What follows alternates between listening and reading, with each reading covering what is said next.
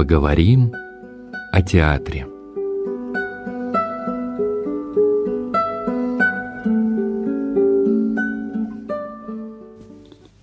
Уважаемые радиослушатели, в эфире программа «Поговорим о театре», и у меня в гостях актриса Алевтина Федоровна Архангельская. Добрый вечер, Алевтина Федоровна. Добрый вечер. Я представила вас как необычную гостью, и тема у нас сегодня будет необычная. Мы в программе «Поговорим о театре», но мы помним, что вчера был день полного снятия блокады Ленинграда, и вот угу. наша сегодняшняя беседа с Алевтиной Федоровной, она будет и о театре, и блокада тоже в этом разговоре будет иметь важное значение, потому что Алевтина Федоровна а, играет в спектакле о женщине, о человеке, о поэтессе, которая прошла всю блокаду и всю блокаду находилась в нашем городе. Но прежде чем мы начнем говорить об этой поэтессе, а, я хотела бы, Алевтина Федоровна, сказать, что вот вы живете в доме ветеранов сцены имени Марии Горыловны Савиной. Да. И поселились вы в этом доме уже достаточно давно, но давно. родом вы не из Петербурга. Вот расскажите, как же вы оказались в этом доме? Ну, как э, бывает случайность меня Эм, привела узнать о том, что существует такой дом, и я очень захотела э, попасть туда, потому что, живя в Дагестане, Э, в котором я, работая в русском театре, ушла там на пенсию уже и собиралась, в общем-то, там прожить э, до конца своих дней. В Махачкале, да? В Махачкале, да. И у меня получилось э, по семейным обстоятельствам я захотела поближе быть к дочери, у которой должен был родиться мой внук. В Петербург. В Петербург, да. И все получилось э, очень как-то волшебно просто, я считаю. Повезло. И я сейчас думаю, какое это было счастье попасть в этот благословенный дом. У нас очень была сложная ситуация – Э, в доме. Мы сейчас живем как в музее, потому что произошла, произошел ремонт, реставрация. Ну, я думаю, что вы слышали обо всех этих э, делах. Но да. самое это интересное... Я и видела этот шикарнейший дворец. Да, да, да, да, да. Но самое интересное, что э, я настолько отошла уже э, ну, от работы в театре, я занималась вот э, помощью э, своей дочери с внуком. Это было и увлекательно, и трудно по многим причинам. Но э, бывали какие-то моменты выхода на нашу сцену, потому что у нас есть концертный зал – вот. И что-то мы могли почитать какие-то стихи, могли кого-то поздравить. Это, кстати, историческая сцена, да, там Вертинский э, да, давал свой последний концерт. Да, сейчас уже мы все время видим последнее его, да, последнее его, э, последнее его выступление было именно в этом зале перед уходом. Да, да. Вот. И вот вдруг э, после ремонта, когда мы все вернулись, э, у нас появились э, два человека, Батова Татьяна Викторовна и Светлова Людмила Ивановна. И наша жизнь изменилась очень сильно. То есть до этого были случайные были выходы? Были случайные выходы, Праздники. праздничные какие-то, да. И первый спектакль, который э, поставила Батова Татьяна, это э, была «Баба Шанель».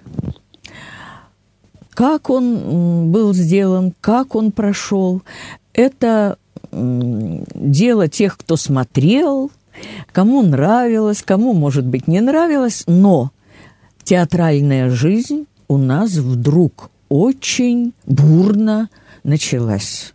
Какие-то все время к праздникам были э, подготовки.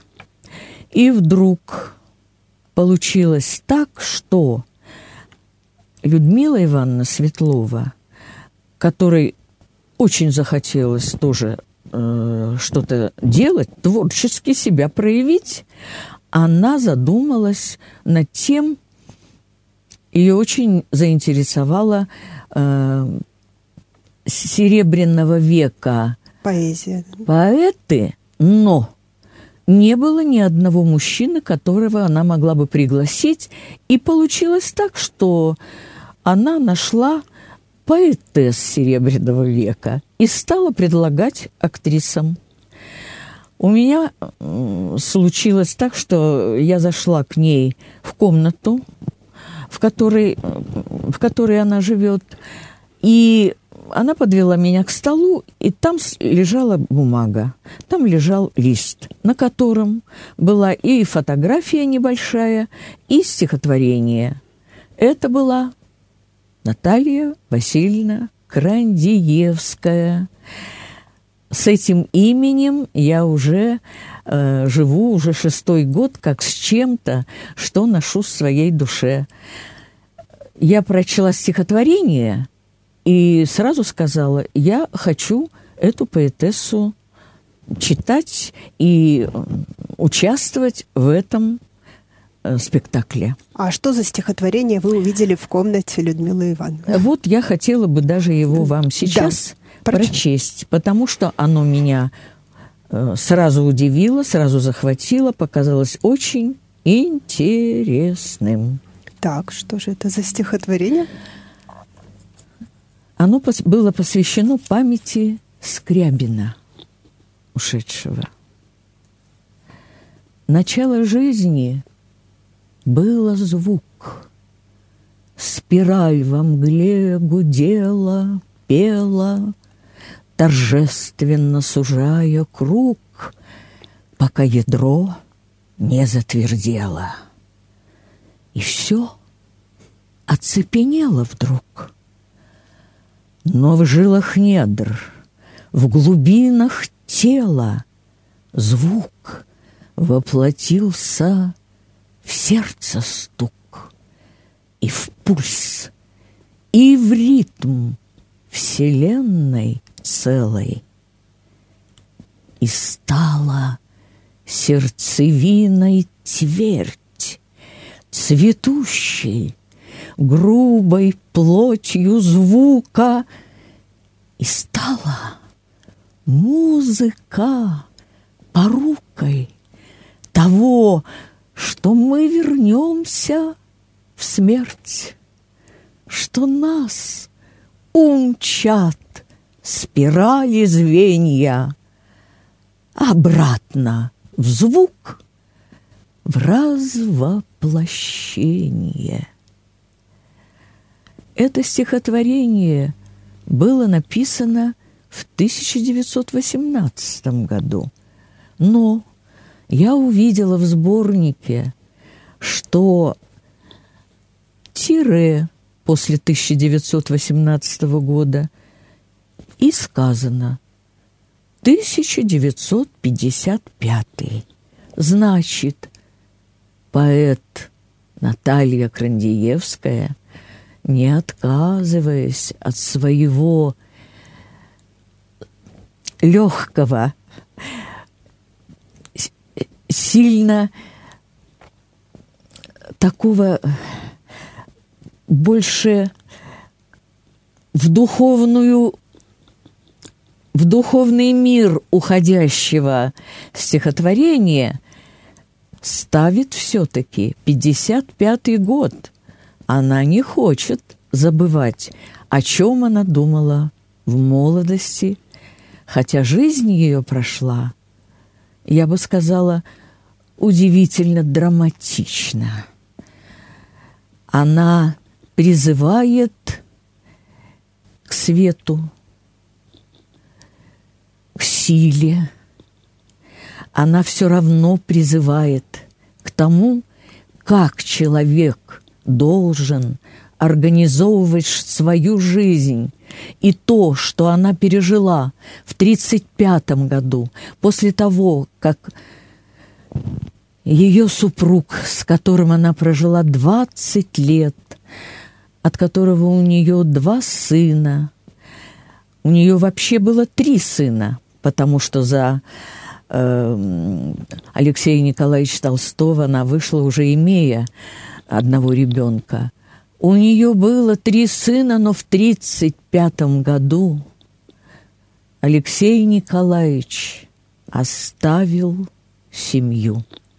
Хотя любовь была с обеих сторон просто великая, я считаю. Но ей пришлось пережить эту трагедию. Она не имела права расслабиться. Ей нужно было взять себя в руки и продолжать жить. И она сумела это сделать, и самое главное, она, посвятившая, как пишет в предисловии, как пишет в предисловии э, Катаев, Валентин Катаев, Наталья Крандиевская была женой Толстого и, как говорится, ушла в творческие интересы своего мужа, известного писателя, и в семейные заботы, а сама почти перестала писать. Однако она ведь в самой своей сущности всегда оставалась поэтом. Да. Ее принимали молодую поэтессу и Бунин, и Толстой понимал, когда ему говорили, какие у вас стихи, он говорил, нет, вот Туся – это настоящий поэт, и так далее, и так далее, и так далее. И Наталья Васильевна начала писать опять. Уже после писать. этого разрыва. После этого разрыва. А теперь я хотела бы перейти к тому, как поступила Наталья Крандиевская, когда попала в ситуацию блокады. Потому что удивительным образом она восприняла это как личную драму, трагедию, от которой она не может отойти. Муж, бывший муж ей э, готов был э, добиться, чтобы ее самолетом увезли из блокадного Ленинграда. Сын писал ей просил ее уехать в... в... Да, под, подскажите, куда уехать? Уехать из блокадного города. Да, да. Нет, она ему отвечает.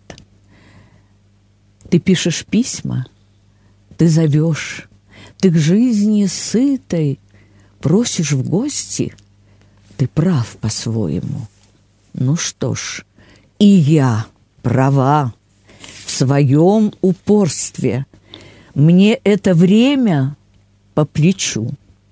Не думай, что изнемогаю.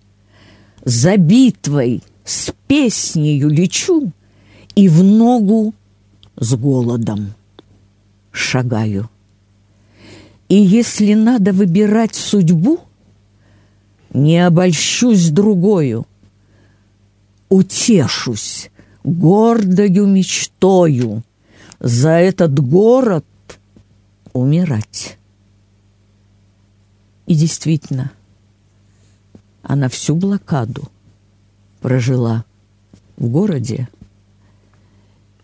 И мне хочется начать с того стихотворения, которое характеризует ее отношение ко всему, что происходило.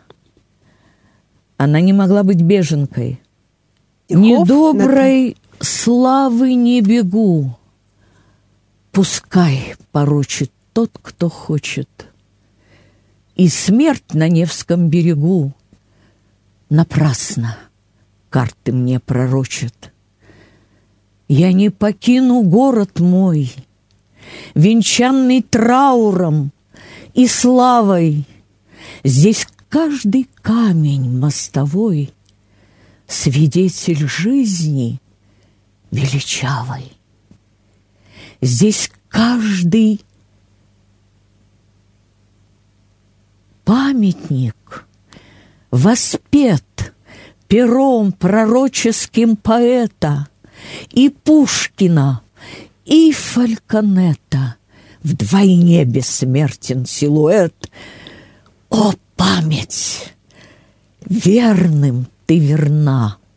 Твой водоем на дне колышет Знамена, лица, имена И мрамор жив, и бронза дышит, И променять на бытие, На тишину в глуши бесславной Тебя, наследие мое, Мой город великодержавный нет. Это значило предать себя на вечное сиротство, за чечевицы горсть отдать отцовской крови первородство. Великолепные стихи. Мне очень хочется прочесть и те стихи, которые говорили о невероятной трагедии людей, терявших своих близких, терявших младенцев, пухнущих с голода, и в то же время остававшимися настоящими бойцами внутри. Как это происходило, никогда не понять тем, кто устраивал эту блокаду. На салазках кокон пряменький, спеленав везет, мать заплаканная – в валенках, а метель метет. Старушонка лезет в очередь. Охает, крестясь, у моей вон тоже дочери схоронен вчерась. Бог прибрал, и слава Господу, легче именам. Я сама-то скоро с ног спаду, с этих, со ста грамм. Труден путь, далек до кладбища. Как с могилой быть? Довести сама смогла бы еще. Сможет ли зарыть, а не сможет, сложит братскую. Сложит, как дрова, в трудовую, ленинградскую, закопав едва. И спешат по снегу валенки — Стало уж темнеть, схоронить трудней, мой маленький. Легче умереть. А сама Наталья Васильевна тоже жила в холоде, голоде, ходила на работу – мы все, вы все знаете, все, кто пережил блокаду, все знаете, какую работу совершали все. Все были в этой работе борьбы за выживание, за город и за то, чтобы победить. В кухне крыса пляшет с голоду. По ночам гремит кастрюлями, не спугнуть ее ни холодом, ни холерою, ни пулею. Что беснуешься ты, старая? Здесь и крошки не доищешься. Здесь давно уж злою карою Сновидением стала пища вся. Иль со мною подружилась ты, И в промерзшем этом здании Ждешь спасения, как милости, Там, где теплится дыхание. Поздно, друг мой, догадалась я, и верна, и невиновна ты. Только двое нас осталось сторожить пустые комнаты. Но люди все равно не теряли присутствие духа. Наталья Крандиевская стоит и смотрит на дружинниц. Идут дружинницы –